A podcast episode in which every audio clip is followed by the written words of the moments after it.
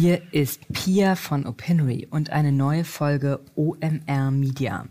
In dieser Folge zu Gast ist Christian Besler.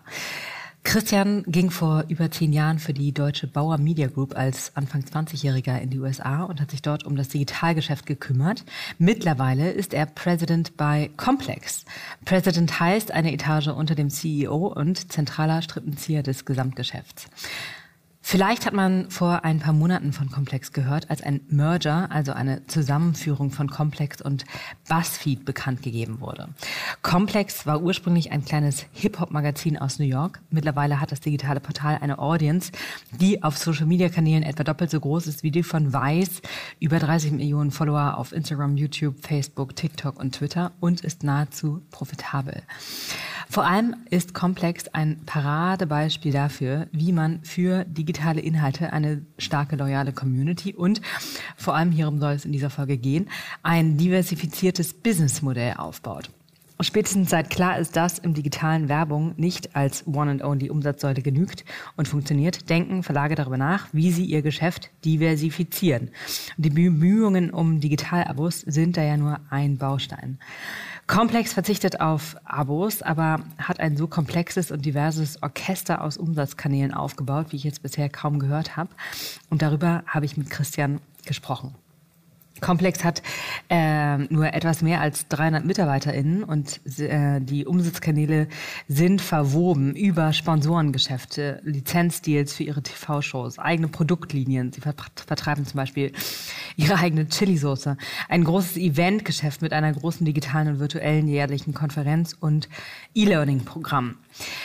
Was macht Complex anders als andere Verlage? Mm, also vor allem zwei Aspekte fand ich im Gespräch mit Christian spannend. Einmal, viele Verlage wachsen ja inhaltlich in die Breite und sind schnell dabei, redaktionell neue vermarktungsstarke Rubriken zu covern, also Immobilien, Finanzen, Lifestyle und so weiter. Und Complex hat sich in der 19-jährigen Unternehmensgeschichte nie aus der Hip-Hop-Themenwelt rausbewegt und sich stattdessen immer tiefer in dieses Kompetenzfeld eingefräst. Und das hat ihnen eine felsenfeste Audience und Glaubwürdigkeit verliehen, auf die das Unternehmen dann mit diversen parallel und ineinander laufenden Geschäftsmodellen aussatteln konnte. Und zweitens Kooperation. Der finanzielle Erfolg von Complex manifestiert sich über langfristige Kooperationen, die das Unternehmen mit TV-Sendern, Streaming-Plattformen, Sneakermarken und Musikerinnen pflegt. Und mit seinem äh, Kooperationsgeschäft spart Complex eigene Kosten und bleibt unabhängig von einzelnen großen Deals. So, das aber nur als zwei kleine Spotlights auf unser, Gesp unser Gespräch. Ähm, ich wünsche euch viel Spaß mit Christian. Hallo Christian. Hallo. Hallo ähm, ich erwische dich, wie ich gerade hörte, ähm, in der Nähe von Leipzig, aber eigentlich lebst du ja seit, wenn ich richtig ähm, mitgeschnitten habe, knapp zehn Jahren in New York. Passt richtig. Und ursprünglich kamst du für den deutschen Verlag Bauer in die USA. Kannst du einmal umreißen, was du da gemacht hast? Ja, anfangs habe ich dort in Hamburg ein duales Studium gemacht zum Wirtschaftsinformatiker äh, an der Nordakademie. Wenn das einigen was sagt, das ist eine spezielle Hochschule, die sich nur darauf fokussiert, mit Unternehmen, hauptsächlich im Hamburg-Bereich, ähm, da duales Studium zu betreiben. Und für mich war das super, weil ich zum einen mein Interesse im Medienbereich äh, mit dem äh, Interesse im Computerbereich vereinbaren konnte. Ich war mit 14 bis 16 äh, groß mit beschäftigt, Internetseiten selber zu bauen, auch für Firmen. Und mit 16 bis 18 als Lokalreporter hier bei der lokalen Wochenzeitung. Und somit fand ich dann den Bauer Verlag, hieß er damals noch, inzwischen Bauer Media Group, äh, super interessant als Arbeitgeber. Äh, und gleichzeitig in Wirtschaftsinformatik hat mir dann die Möglichkeit gegeben, da auch tiefer nochmal einzusteigen, was äh, alle Themen um Digitalisierung und, und Computer angeht. Und duales Studium war rückblickend ein super Modell oder super Erfahrung, weil da wurde halt zu einen äh, die Studiengebühren übernommen und das Gehalt bezahlt für die Zeit, in der man da dreieinhalb Jahre studiert hat. Aber zum anderen und umso wichtiger äh, wurde da auch groß Praxiserfahrung mit. Also man war zehn Wochen am Studieren und drei Monaten über die ganze Firma hinweg äh, an der Rotation am Arbeiten. Dass man von da aus dann aber den Sprung in die USA macht, ist wahrscheinlich auch nicht so super gewöhnlich, oder? Nee, das war jetzt nicht, äh, nicht normal oder das hatten jetzt nicht andere auch schon gemacht. Was man dort halt hat, ist, dass man dann zwei Jahre im Anschluss dann so eine ähm, vertraglich geregelte äh, Arbeit bekommt. Also im Vornherein muss man da zwei Jahre im Anschluss bleiben bei der Firma nach dem Studium, was jetzt auch nicht so verkehrt ist. Aber die meisten, oder eigentlich alle, soweit ich das weiß, sind dann in Deutschland geblieben. Und das hat sich bei mir eigentlich auch nur ergeben, weil ich dann als Teil des Studiums zum einen in Boston ein Semester studiert habe, theoretischer Teil, und dann mir da organisiert habe, in New York ein Praktikum zu machen, in der Außenstelle ah. dort. Mhm. Und dann habe ich den dort äh, das Digitalgeschäft so ein bisschen äh, entwickelt. Das gab es erstaunlicherweise 2012 noch nicht. Und als Praktikant habe ich dann da die Webseiten programmiert und ein paar Inhalte geschrieben und das dann mit AdSense am Anfang äh, auch finanzieren lassen. Und das war dann schon profitabel und ist in den drei Monaten schon gut gewachsen, dass dann da auch direkt das Angebot gab, da jetzt auch zu bleiben. Äh, und das war jetzt auch nicht einfach, was jetzt die Beziehung in Deutschland anging. Die sagen, nee, wir bilden hier für Deutschland aus, bleib mal lieber hier. Äh, also das war jetzt auch nicht so groß gefördert oder unterstützt, was jetzt so die, die, äh, den Plan in Deutschland anging. Das war dann schon nochmal ein, ein Prozess. Und dann hast du da wahrscheinlich angefangen, irgendwie ein Netzwerk aufzubauen und ähm, dich von da aus ähm, von Bauer eines Tages emanzipiert und jetzt bist du President bei Complex. Ganz kurz umrissen diese Reise. Wie bist ja. du äh, gesprungen und äh, dann wiederum hochgekraxelt innerhalb des Komplex-Universums? Ja, also insgesamt war ich vier Jahre bei Bauer in Deutschland und dann nochmal sechs Jahre in Amerika davon, also mhm. bis 2018, 2012 bis 2018. Die ersten paar Jahre nur exklusiv in Amerika und habe dort das Digitalgeschäft aufgebaut. Am Anfang war ich da der erste Mitarbeiter und am Ende hatten wir da 65 Leute und das auch als also im Digitalbereich und das auch als eigene Firma ausgegründet, äh, haben wir dann Bauer Excel Media genannt. Äh, und das war dann inspiriert nach dem Innovators Dilemma, dass man als, als erfolgreiches Unternehmen oft die Zukunft nicht so verfolgen kann, wie man das eigentlich müsste. Und deswegen haben wir das ausgegründet. Mhm. Und äh, letztendlich wurde das Modell dann auch weltweit ausgerollt. Also in Deutschland zum Beispiel gibt es immer noch eine Bauer Excel Media, gab es auch in Australien und in England. Und deswegen wurden wir dann 2016 auch noch aufgetragen, England noch mit zu übernehmen, das Digitalgeschäft. Und für die letzten zwei Jahre habe ich dann auch noch in London mit zusätzlich zu Amerika dort die Radio- und Magazin, Webseiten und Portale mit betreut. Gibt es jetzt in deiner aktuellen Rolle Sachen oder Erfahrungswerte aus deiner äh, Bauerzeit, die du immer noch ähm, replizierst, überträgst oder sozusagen ähm, anwendest? Ja, auf jeden Fall. Also ich glaube, die zwei größeren Themen. Das eine ist äh, Bauerkulturelles Thema äh, generell, das ist, glaube ich, eher so ein deutsches Thema. Ähm, bei Bauerkulturell wirklich, es war ja umsatzmäßig hauptsächlich leserbasiert, äh, dass man halt Einzelhefte verkauft oder Abos von, von Magazinen zum vollen Preis verkauft. Und normalerweise ist das Mediengeschäft, vor allem in Amerika, stark anzeigenbasiert, dass man Inhalte kostenlos verschenkt. Auch im Printbereich gibt es dann das Abo im Prinzip kostenlos, um dann Anzeigen aufzubauen. Und dieser Fokus auf den Leser oder den Nutzer, was ihm am besten gefällt und darauf zu optimieren und alles andere ergibt sich dann an Wert später.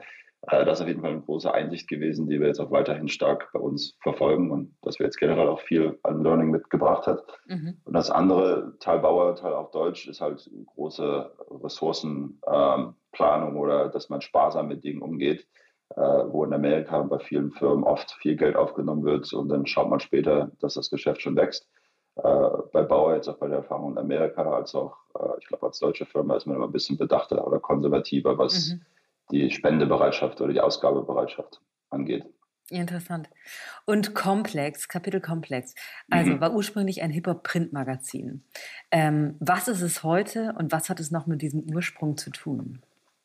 Ja, das Magazin gibt es ja schon seit 2016 nicht mehr, aber genau 14 Jahre gab es das Magazin und ursprünglich gab es mehrere Subkulturen in Amerika, also die jetzt nicht so populär waren, wie sie heute sind. Hip-Hop das größte auf jeden Fall, sowohl als Musikgenre als auch als Lifestyle. Äh, Lifestyle in dem Sinne, weil es halt auf andere Bereiche übergreift, zum Beispiel Fashion.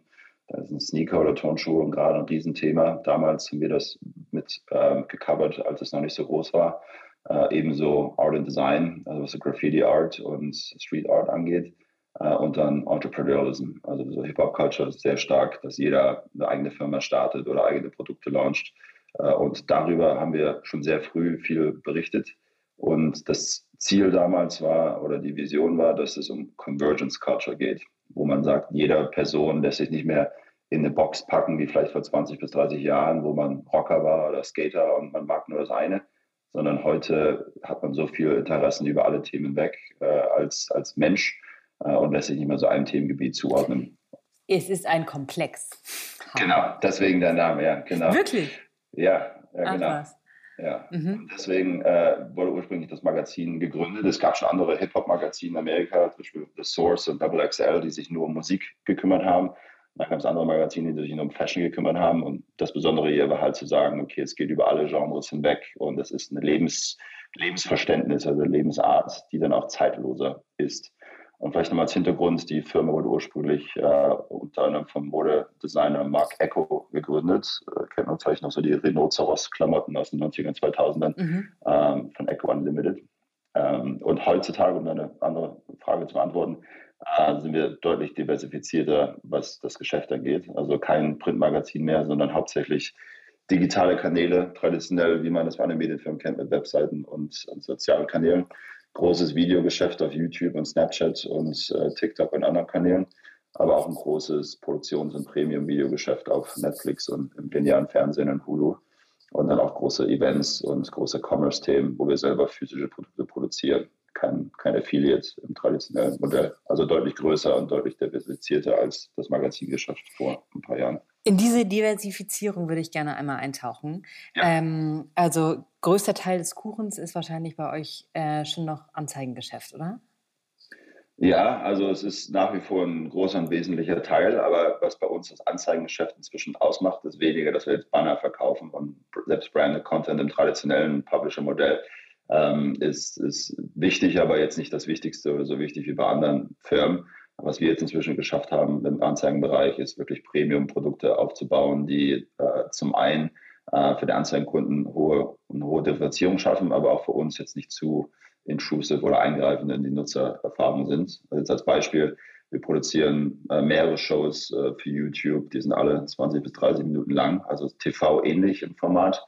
Ähm, und dann verkaufen wir dafür Sponsorships. Das ist zum Beispiel für unsere Show Hot Ones ein Anzeigenpartner, das Brought You By in, in der Show mit sponsern. Das ist für uns ein sehr hochpreisiges, sehr qualitatives Geschäft, äh, was jetzt auch nicht so einfach mal an Wettbewerber dann vergeben werden könnte. So versuchen wir uns dann zu, zu differenzieren. Ah, interessant. Das heißt also, mit einer Show verdient ihr einerseits ähm, Lizenzdeal, am Lizenzdeal mit äh, ja. dem Kanal und andererseits mit dem Sponsor. Genau, also wir haben drei, drei Umsatzkanäle normalerweise bei diesen Shows. Das eine ist, wir laden es auf YouTube zum Beispiel hoch und dann lebt es auch auf allen anderen Plattformen, aber jetzt YouTube als Beispiel. Dann können wir da unsere Sponsorship direkt rein verkaufen über unser Verkaufsteam. Gleichzeitig kriegen wir dann aber auch noch YouTube AdSense äh, Umsätze, wenn das äh, Sponsorship vorbei ist, also äh, indirect. Mhm. Das zweite ist, dass wir diese Shows, die halt Fernsehqualität haben und Länge haben, dann an Fernsehsender oder Streaming-Plattformen lizenzieren non-exclusive, also wir müssen es nicht bei YouTube runternehmen. Das ist dann alles Upside, was den Profit angeht. Und das Dritte, was wir schon ein paar Mal gemacht haben und das Ziel ist, um langfristig aufzubauen, ist dann integrierten Commerce. Also bei Hot Ones zum Beispiel, wo äh, Celebrities äh, Hähnchen, Flügel essen, Chicken Wings mit scharfer Soße. Das ist wirklich äh, das Showkonzept, ne? Also Promis ja, genau. essen äh, scharfe Chicken Wings. Genau, und dann machen wir halt die scharfe Soße auch selbst. Also da verkaufen ja, genau. wir schon hohe, hohe Umsatzzahlen oder so an unserer eigenen Soße, weil sie halt so integriert ist in die Show. Und was gehört dann noch so zu eurer Show. eigenen Produktlinie? Also was macht ihr noch an eigenen, an eigenen Commerce-Themen? Ja, also das andere, was wir viel gemacht haben und das immer in Kollaboration mit anderen Künstlern, ist wirklich Apparel, also eigene Modestücke ähm, wie Hoodies, T-Shirts, Jacken. Äh, und größtes Beispiel da wäre, dass wir ein Event machen, das heißt ComplexCon, also ein großes Festival, mehrere 10.000 Leute.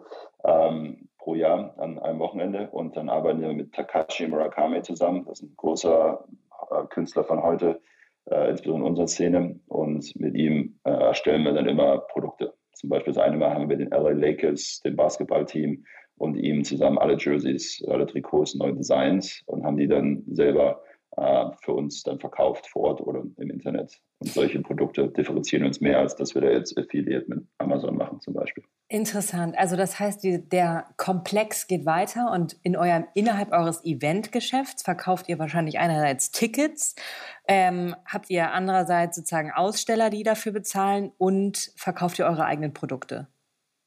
Genau, das sind die, die drei wesentlichen äh, Umsatzströme. Also der vierte jetzt noch dazu ist, dass wir dann auch Sponsorships verkaufen werden bei dem Event. Also ist, der Floor Space ist separat, dass man jetzt mhm. auf der Messefläche da Puma zum Beispiel äh, oder Adidas die Fläche verkauft, wie im traditionellen Messegeschäft. Äh, dazu kommt halt noch, dass wir dann auch äh, die Bühne für die Musik sponsern von äh, einem Partner äh, und da gibt es dann mehrere Möglichkeiten, solche Themen zu aktivieren. Aber genau, es ist Commerce, Tickets, Sponsorships und Floorspace. Das sind so die vier großen Umsatzkanäle bei dem Event. Und dann habe ich irgendwo gelesen, dass äh, separat davon auch noch ähm, E-Learning ein, ein einzelner Zweig ist. Genau, für uns haben wir uns überlegt, was ist jetzt unsere Kompetenz oder wo sind wir die Experten jetzt auch aus Nutzersicht und wie können wir das ähm, authentisch äh, kommerziell bedienen, ohne dass wir jetzt äh, was verkaufen, wovon wir keine Ahnung haben oder das qualitativ nicht hochwertig ist.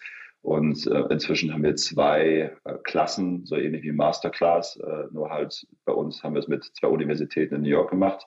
Zum einen Parsons ist eine große Universität und dann dem Fashion Institute of Technology, auch eine große Universität in New York.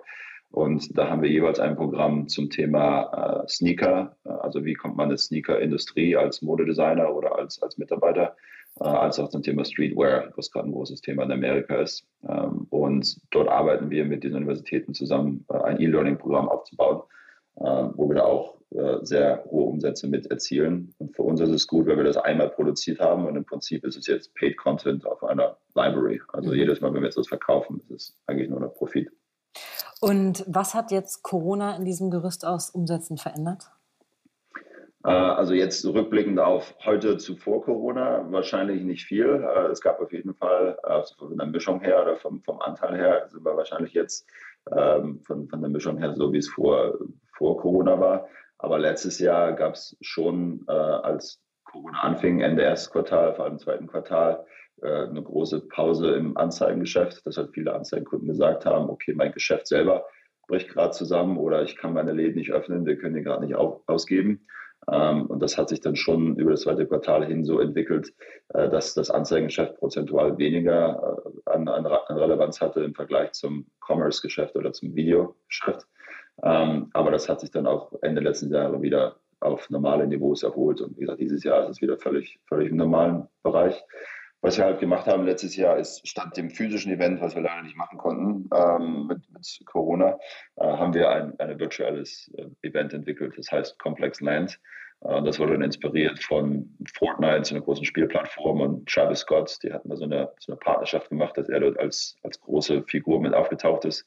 Und wir haben dann ein eigenes Spiel entwickelt, wo du dann als Nutzer ein Avatar bist, der in der Welt rumläuft. Und alle Marken, die sonst bei ComplexCon auftauchen als, als Retailer, Aha. sind dort in diesem Spiel. Und du kannst dann in dem Spiel äh, alle Produkte wie sonst kaufen.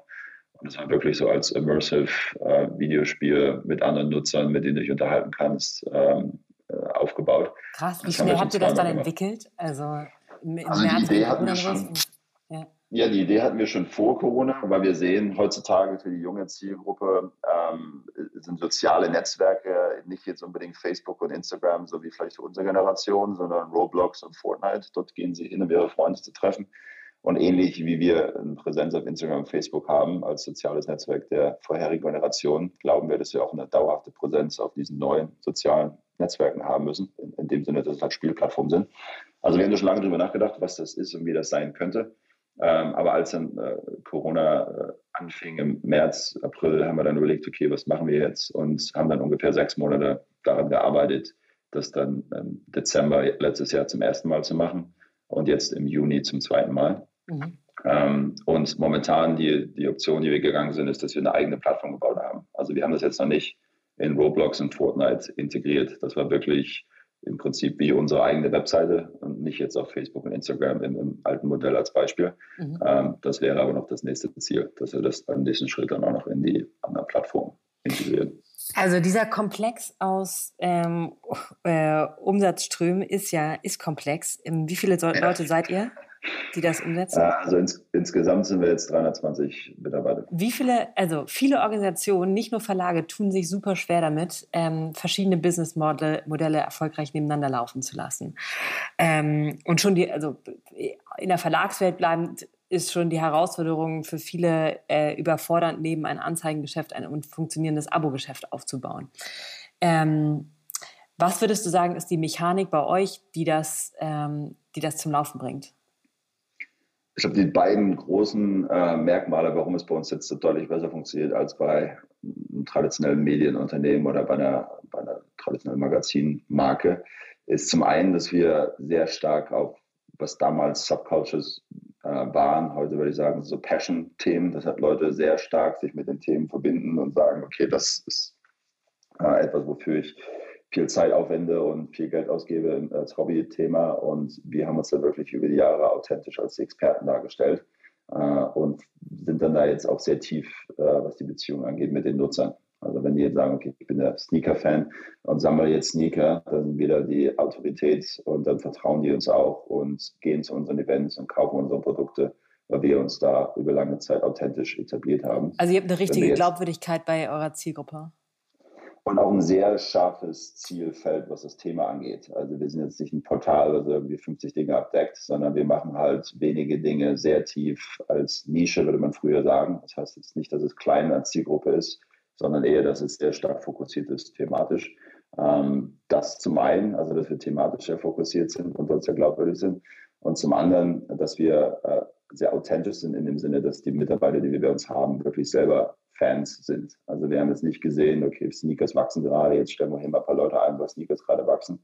Und dann baut man das da so deswegen dann auf. Das ist, glaube ich, sehr, sehr sichtbar von außen, dass das jetzt nur als, äh, als Geldmacher betrieben wird, sondern bei uns geht es wirklich auch darum, dass alle Mitarbeiter von vornherein äh, das machen wollen und so ähnlich denken wie die Zielgruppe. Und ich glaube, das braucht man auch, um, um erfolgreich zu sein. Was ich super interessant finde daran, ist eigentlich, dass es äh, andere sozusagen äh, Organisationen, deren Kernprodukt Content ist, also Verlage, ähm, ist eigentlich ja oft genau andersrum machen. Das heißt, die gehen in die Breite, was Inhalt angeht, ähm, aber bleiben relativ monolithisch, was Monetarisierung dieser, äh, dieser Inhalte angeht. Und wenn ich es richtig verstehe, macht ihr es genau andersrum. Das heißt, ihr bleibt inhaltlich extrem nah an eurem Kern und eurer dieser klar abgesteckten Zielgruppe, aber ja. geht in die totale Breite, was Monetarisierung dessen angeht. Genau, das ist richtig. Und wir überlegen natürlich auch, okay, was ist jetzt der nächste Trend, was thematisch wir noch nicht machen und wie kann man das am besten dann noch mit abdecken. Äh, aber wir machen dann lieber gar nichts, anstatt wir das zu schnell oder falsch machen. Äh, und wir sind da auch realistisch genug zu sagen, haben wir jetzt die Kompetenz, haben wir jetzt die Leute da, um das auch richtig äh, das Thema zu bedienen. Äh, und wenn nicht, kann man eine vorhandene Marke, die schon etabliert ist, kaufen äh, oder sollten wir es dann lieber nicht machen. Also das ist schon ein sehr überlegter Prozess. Wir sagen jetzt nicht, okay, Fußball haben wir da nichts als, als Marke oder als Thema, jetzt müssen wir hier mal einen Fußballredakteur einstellen, sondern es muss wirklich Organ Sinn machen mit den Leuten und der Expertise, die wir haben. Du würdest aber sagen, dass man äh, im Grunde dieses Modell, was ihr habt, auch auf andere Verticals übertragen kann. Genau. Und ich glaube, der generelle Trend in der Medienindustrie ist gerade äh, Richtung Nischen. Also das ist immer so ein bisschen ein schlechtes Wort oder negatives Wort, weil es immer suggeriert, dass es kleine Zielgruppen sind. Aber Nischen für mich heißt halt stark definierte Themenbereiche, wo die Zielgruppe sehr passionate oder so sehr hohes Fandom hat. Äh, und ich glaube, das war eigentlich schon immer der Bedarf, aber es sich, hatte sich bisher entweder distributionsmäßig oder, oder kostenmäßig nicht abdecken lassen. Ähm, früher gab es ja schon so Special Interest Magazine für Fotografie oder für Autos äh, und das war halt Kategorie, kategorieübergreifend, dass man gesagt hat, das Automagazin. Aber eigentlich ist das Fandom noch auf einer Stufe tiefer. Und mhm. früher hatte es es nicht austragen lassen, weil es gab limitierte Anzahl an Radiokanälen, Fernsehkanälen oder hohe Vertriebskosten für Printmagazine. Heutzutage, dass Inhalte fast kostenlos äh, weltweit veröffentlicht werden können äh, und damit dann auch alle alle Fans weltweit erreicht werden, gibt es eine deutlich größere Zielgruppe für diese Nischenthemen äh, als früher äh, für geringere Kosten. Also ich glaube, der Trend generell für erfolgreiches Mediengeschäft ist wirklich, die Experten in, in den Nischen zu sein, wo die Leute auch bereit sind, Geld auszugeben, sei es für Inhalte oder Produkte oder Experiences. Kannst du noch ein bisschen über eure, in, äh, eure interne Organisationsstruktur reden? Das heißt also, ähm, wie sind eure Teams aufgestellt, die diese verschiedenen Kanäle und Inhalte bedienen und wie läuft das, wenn ihr da ein etwas Neues ausprobiert?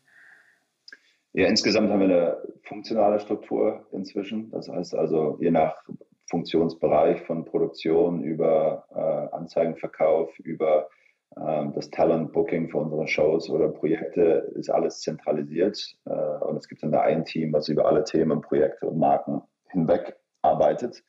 Äh, und dazu haben wir dann äh, für die medialen Marken, die wir haben. Also neben Complex als ursprüngliche Hauptmarke gibt es noch Soul Collector für die Sneaker-Community oder Sneaker-Fans. Pigeons and Planes so eine Music Discovery-Plattform, die viele Künstler findet und denen eine Plattform gibt, bevor sie groß durchbrechen. Uh, und First We Feast, uh, das ist unsere Food Entertainment Marke, die auch Hot Ones macht, die, die Chicken Wing Show. Ähm, für jede dieser Marken haben wir einen General Manager, der äh, ursprünglich aus einem kreativen äh, Hintergrund kommt. Also ursprünglich war er vielleicht Chefredakteur oder Head of Content der Marke. Ähm, und die definieren dann die Markenstrategie. Also was ist jetzt der, äh, der Plan für, für die jeweilige Marke inhaltlich und auch ähm, geschäftsmäßig. Also machen wir jetzt Hot Sauce oder machen wir jetzt Live-Events im, im Musikbereich. Das sind so die verschiedenen Themen, mit denen sie sich beschäftigen. Und darunter haben sie dann äh, markenspezifische Redakteure oder Videoproduzenten äh, oder Social Media Mitarbeiter. Aber alles, was nicht Content ist oder nicht deren Strategie jetzt auf, auf Markenebene angeht, ist zentralisiert. Und wenn wir jetzt sagen, wir starten eine neue Show, dann kommt die Idee zum Beispiel aus dem First Refuse Team, aber die nutzen dann die Produktionsressourcen, die äh, Rechtsabteilung, die äh, Verkaufsteams der ganzen Organisation äh, und ähm, müssen dann nicht immer von vorn wieder anfangen, irgendwas aufzubauen. Also es ist sehr, sehr zentralisiert, womöglich, aber mit der Marken, Markentrennung immer noch sehr spezifisch. Und du selber bist ja in deiner Rolle als President sowas wie ein Acting CEO oder du bist am CEO aufgehangen und ähm, und hast da sozusagen eine über, über eine über über überblickende Rolle.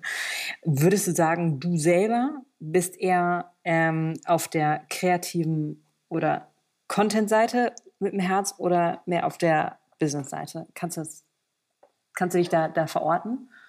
Ich würde sagen, ich stehe da tatsächlich eher in der Mitte und als jetzt Grund dafür, als Beispiel, ich habe, wie gesagt, früher selber als lokaler Journalist für eine Wochenzeitung gearbeitet und habe dann eine, eine ähm, Appreciation, also ich weiß zu schätzen, was die, die Inhaltsersteller für uns jetzt hier leisten und, und, wie sie das machen und wie schwer das ist. Ähm, würde jetzt natürlich nicht behaupten wollen, dass ich da ähnlich gut die, die Dinge so bedienen und erstellen könnte, wie die das jetzt machen.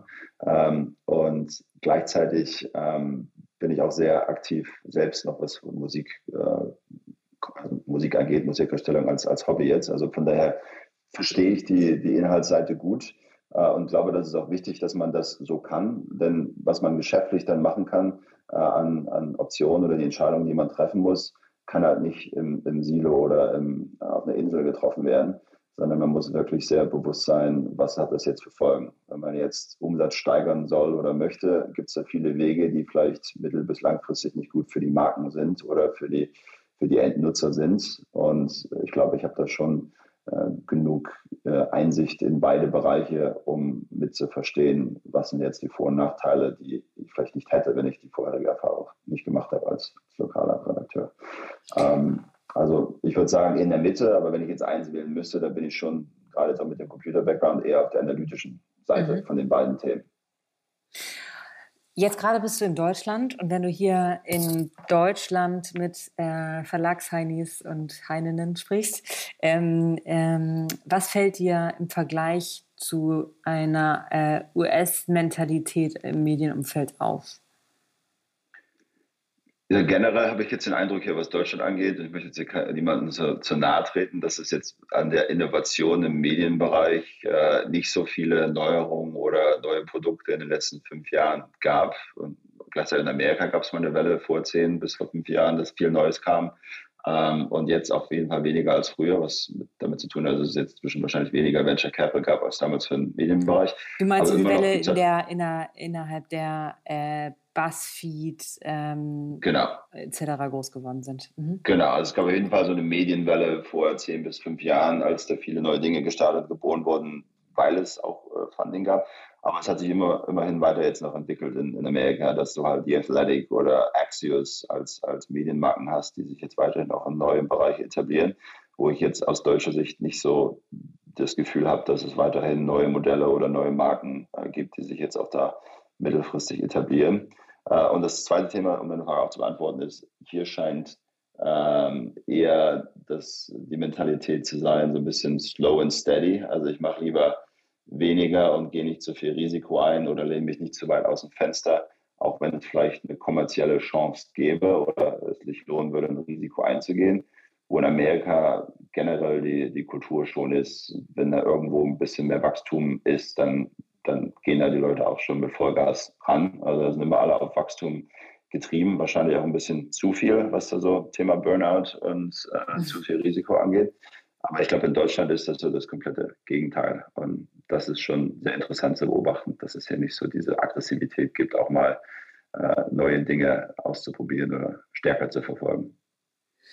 Mm, wo soll für euch selber jetzt in den nächsten drei Jahren das Wachstum herkommen? Ja, zum einen haben wir natürlich große Pläne jetzt, was die Wirtschaftsbereiche angeht in Amerika, die, die ich vorhin beschrieben habe, vom Mediengeschäft über das Video- und Fernsehgeschäft bis hin zum Event- und Commerce-Geschäft. Also da gibt es natürlich noch Wachstumspotenziale, äh, die weiter auszubauen.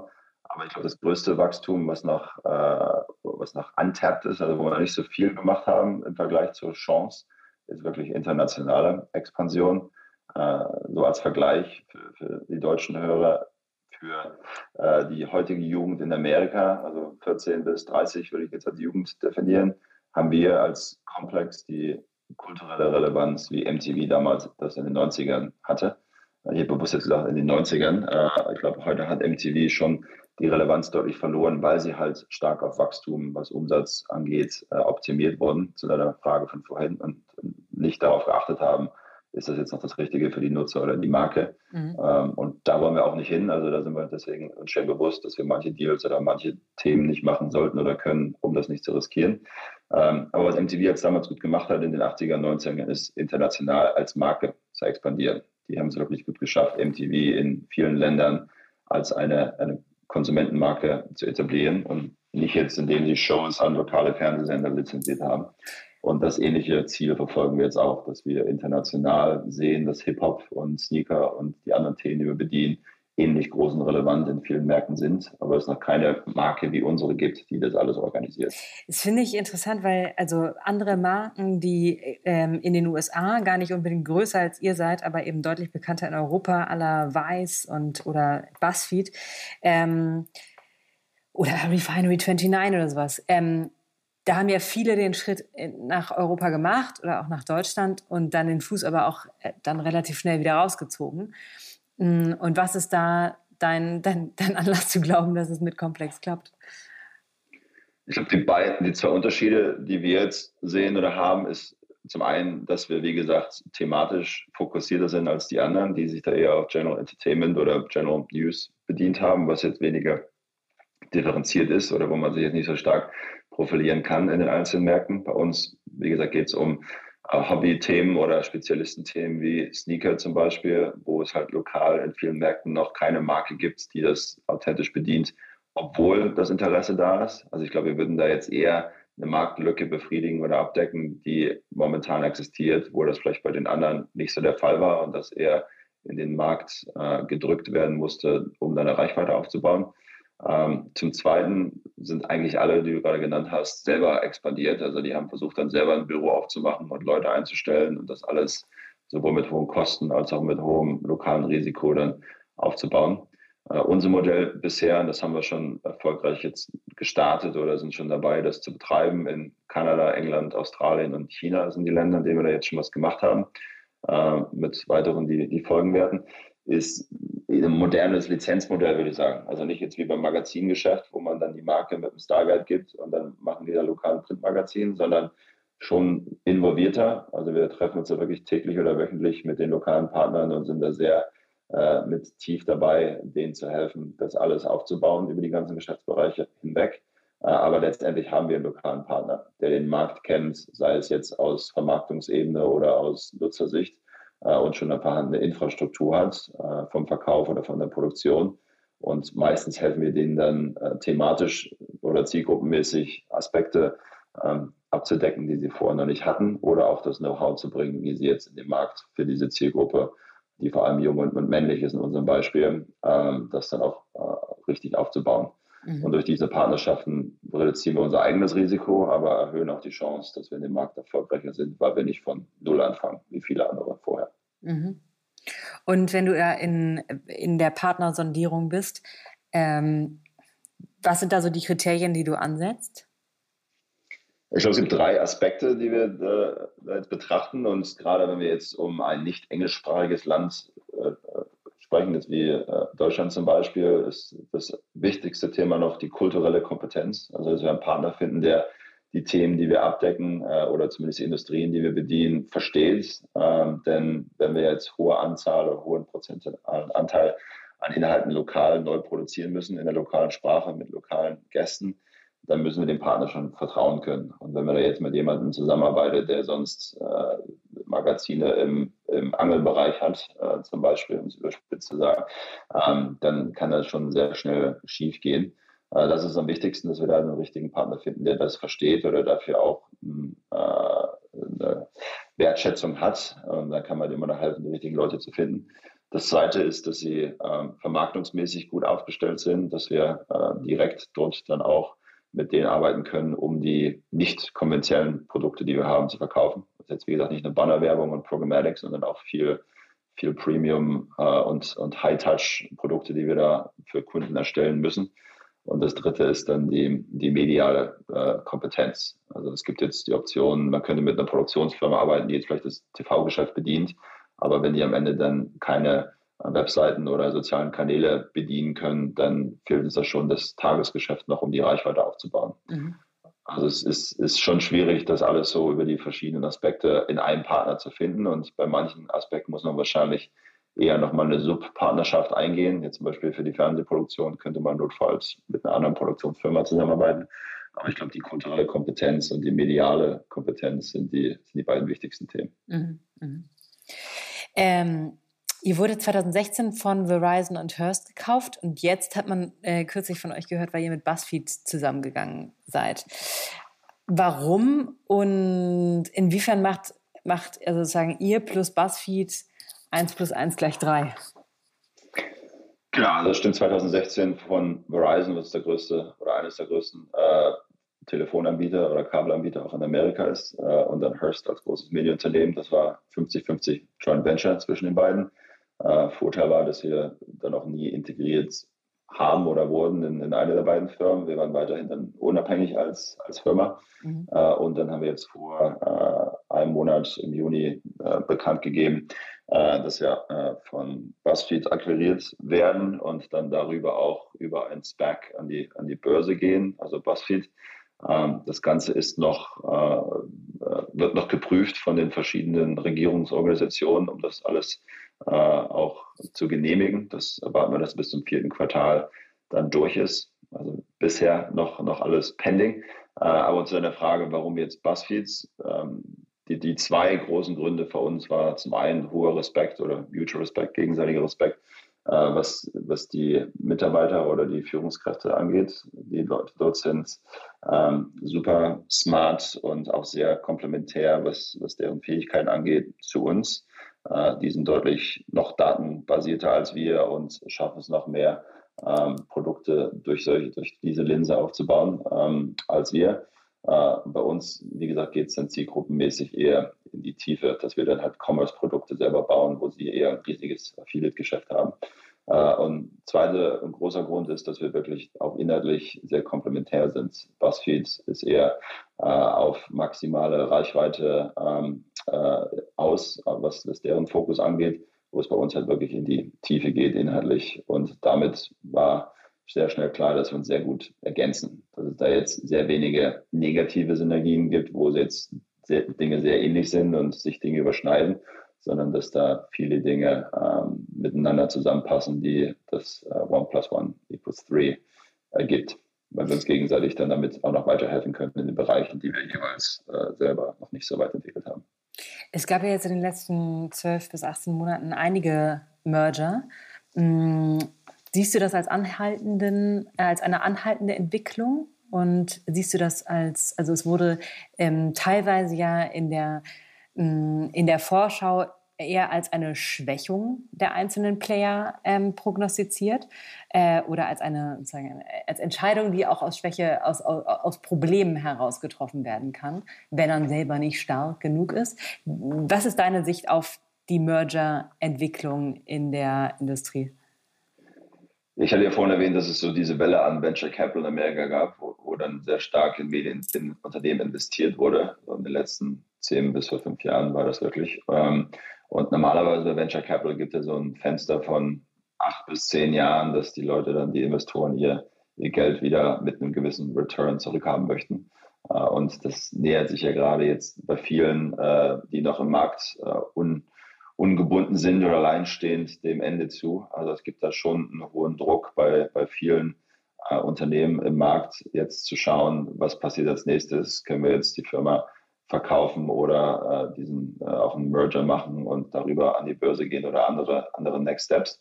Ähm, also es gibt da schon einen großen Handlungsbedarf oder Handlungsdruck, was, was Unternehmen angeht, die so Kapital aufgenommen haben.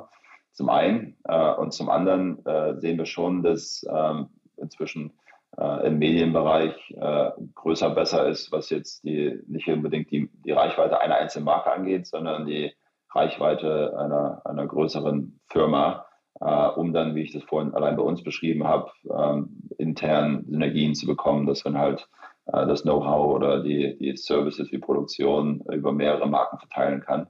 Äh, und momentan gibt es da wahrscheinlich vier bis fünf äh, ähnlich große Unternehmen im Markt, die alle die gleiche Infrastruktur aufbauen müssen, die alle die gleichen Kanäle bespielen müssen. und es lässt sich da schon mehr Erfolg rausholen, sowohl umsatzmäßig als auch kostenmäßig, wenn es da weniger gäbe, die sich zusammentun. Äh, also ich glaube, finanziell macht Sinn, dass, dass sich jetzt der Markt konsolidiert. Äh, als auch aus Investorensicht gibt es da jetzt den Bedarf, dass es irgendwann mal irgendwas passieren muss. Dass es, glaube ich, jetzt noch nicht das Ende ist, was die Konsolidierung des, des Marktes angeht. Wen siehst du als die großen Gewinner dieser Konsolidierungsphase? Ich glaube, generell am Ende sind Facebook, Google, TikTok und Snap die Gewinner, denn äh, die profitieren zum einen jetzt dafür, dass wir die Inhalte auf deren Plattform äh, bedienen. Äh, aber zum anderen, wenn wir jetzt konsolidieren und damit als Medienunternehmen stärker werden und noch mehr Inhalte erstellen können, äh, dann werden wir damit auch bessere Partner denen gegenüber. Ähm, und die haben dann die Möglichkeit, jetzt mit weniger Firmen mehr Themenbereiche und mehr Nutzer abzudecken und dafür Premium-Inhalte zu bekommen, die sie meiner Meinung nach auch brauchen. Also ich glaube, User-Generated Content zum einen ist, ist wichtig, das ist so der Longtail äh, im Prinzip, wo sie da das tägliche Engagement herbekommen. Aber gleichzeitig brauchen sie schon noch äh, Premium-Anbieter, äh, also die jetzt professionelle Produkte oder Inhalte erstellen, wie uns, äh, um dann da auch höhere ähm, Vermarktungsumsätze selbst zu erzielen. Ich glaube, die sind am Ende die, die Vorteilnehmer davon oder die Gewinne davon. Mit welcher dieser Plattformen pflegt, pflegt ihr so die ähm, beste Beziehung auf Augenhöhe? Äh, inzwischen dadurch, dass wir dass wir hauptsächlich 18 bis 30 oder 14 bis 30 in der Plattform als Zielgruppe haben, äh, sind Facebook als Ganze, oder Instagram gehört dazu, das ist auch einer unserer größten Kanäle, ähm, Snap äh, und äh, YouTube, so die, die drei, drei, größten, wo wir die aktivste Beziehung gerade haben. Äh, und TikTok, für uns wahrscheinlich die gerade am stärksten wachsende Plattform generell, äh, haben wir eine gute Beziehung in dem Sinne, dass wir ähm, da viel Erfolg sehen mit unseren Inhalten aber die sind noch nicht so weit wie die anderen drei, was die Kommerzialisierung dieser Inhalte angeht, wo mhm. man auf YouTube und Snap und ähm, auf Facebook schon auch äh, sehr leicht gute Umsätze erzielen kann durch die, durch die Partnerschaft, ist das in TikTok noch, äh, noch in der Entwicklung, also finanziell noch nicht so attraktiv wie die, die mehr entwickelten Plattformen. Mhm. Christian, das ist alles mega spannend. Ich würde gerne eine Follow-up-Folge machen, äh, ja. wenn, wenn die ähm, wenn sozusagen der, der Merger mit BuzzFeed komplett durch ist und abgeschlossen ist, äh, was, nämlich, was dann noch passiert ist. Es ist wirklich sehr spannend und ähm, äh, echt viel Respekt dafür, was ihr danke, danke. aufgebaut habt. Ja, nächstes Mal dann in New York. Ja, ja. vielen, vielen Dank.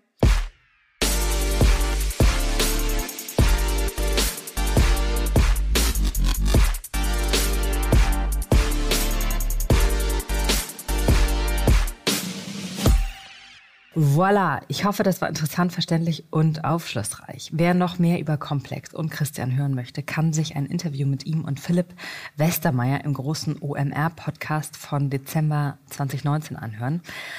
Äh, von hier alles Beste und bis bald. Dieser Podcast wird produziert von Podstars